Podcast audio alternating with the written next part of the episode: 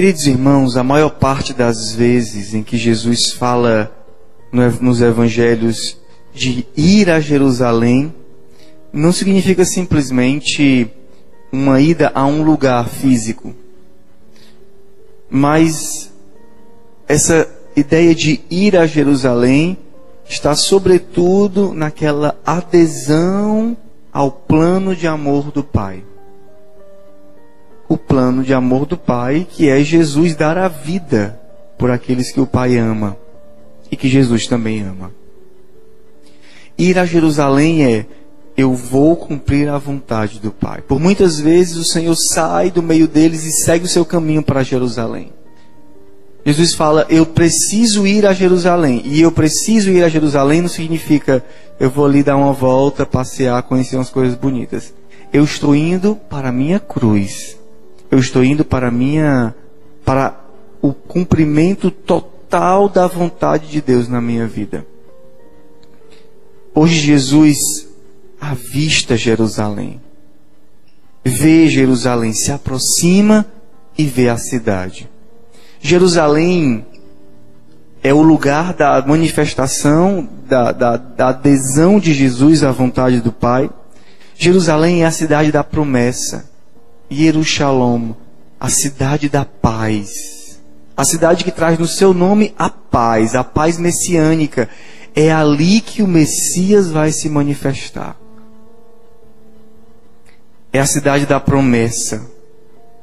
Tanto é que por muitas vezes nós vemos na Bíblia a expressão da Nova Jerusalém. A Jerusalém é comparada à cidade céu, é quase uma prefiguração do que, do que é o céu, Jerusalém. Aquele solo santo, aquele lugar santo, onde se manifestará a vontade de Deus.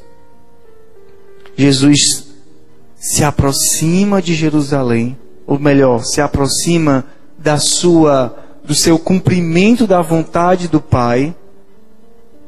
Jerusalém olha para a cidade da promessa, aquela cidade que toda a revelação caminha para ela. E Jesus chora. Diante daquela cidade, Jesus chora. O príncipe da paz, diante da cidade da paz, chora. O príncipe da paz que diz: Essa daí é a minha cidade. Esse aí é o lugar onde eu vou reinar. Aqui é o lugar onde o Pai preparou para que se manifeste o Filho do Homem. E diante dessa cidade, Jesus chora e diz: Se tu também compreendesses hoje o que te pode trazer a paz ah, Jerusalém, tu que és a cidade da paz. Se tu soubesses o que pode, tu, o que te pode trazer a paz. O choro de Deus, meus irmãos, diante da rejeição de uma vocação, de um chamado, de uma escolha divina, de uma eleição divina.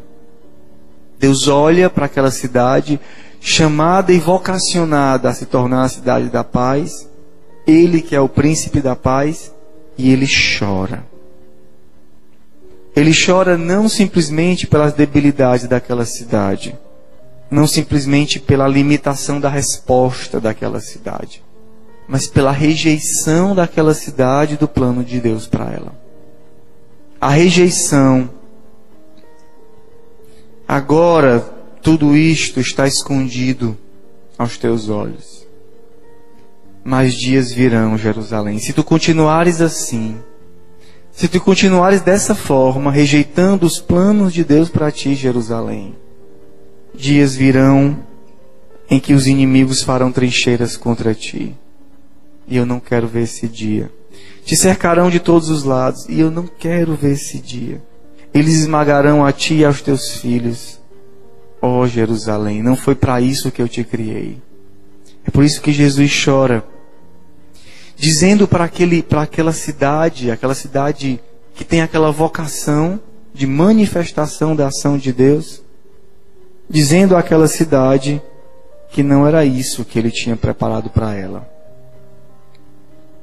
e não ficará pedra sobre pedra. As lágrimas expressam um plano de amor de Deus por nós perfeito, que não só não é bem vivido, como é rejeitado. Por isso, esse choro de Jesus, mais do que uma simples, mais do que simples lágrimas, são sobretudo uma proposta de conversão da nossa parte. Jerusalém, meus irmãos, somos nós, vocacionados à santidade.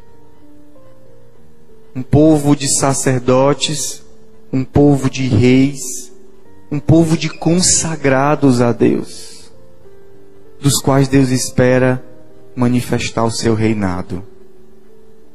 Um povo que Deus olha, cada um de nós, que Deus olha e diz: Ah, Padre Franco, se tu soubesses o que te pode trazer a paz.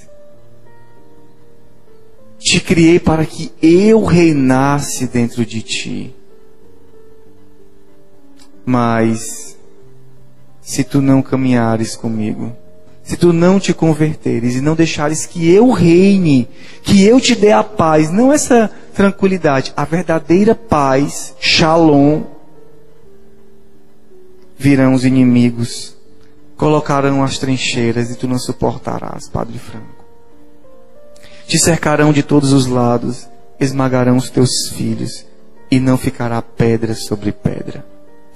Hoje Jesus não ameaça Jerusalém. Hoje Jesus chora sobre ela como para dizer: quão grande vocação eu te chamei, Jerusalém. Meus irmãos, a quão grande vocação o Senhor nos chamou. Que grande vocação, a santidade o Senhor deseja para nós. Deixemos que esse choro de Jesus comova o nosso coração, para que nós não rejeitemos o plano de Deus para nós que o choro de Jesus amoleça o nosso coração, que às vezes é tão duro, tão duro, tão duro, que não está nem aí nem para o choro de Jesus. Que o choro de Jesus sobre nós, nesse dia, nos faça desejar voltar e dizer a Ele: Pois Senhor, pois se Tu podes me dar a paz, me dá a tua paz. Que não é qualquer paz, é a paz que só Jesus pode nos dar que se manifesta na adesão à vontade de Deus para nós. Que o Senhor nos ajude nesse dia e te ajude também, Del, no seu aniversário. Que o Senhor renove o teu coração de um jovem consagrado a Deus, celibatário, e que esse choro do Senhor sobre ti te faça restaurar a tua vocação. Ah, se tu soubesses que pode trazer a paz, tu sabes, né? Basta continuar no caminho do Senhor. Louvado seja o nosso Senhor Jesus Cristo. Para sempre seja louvado.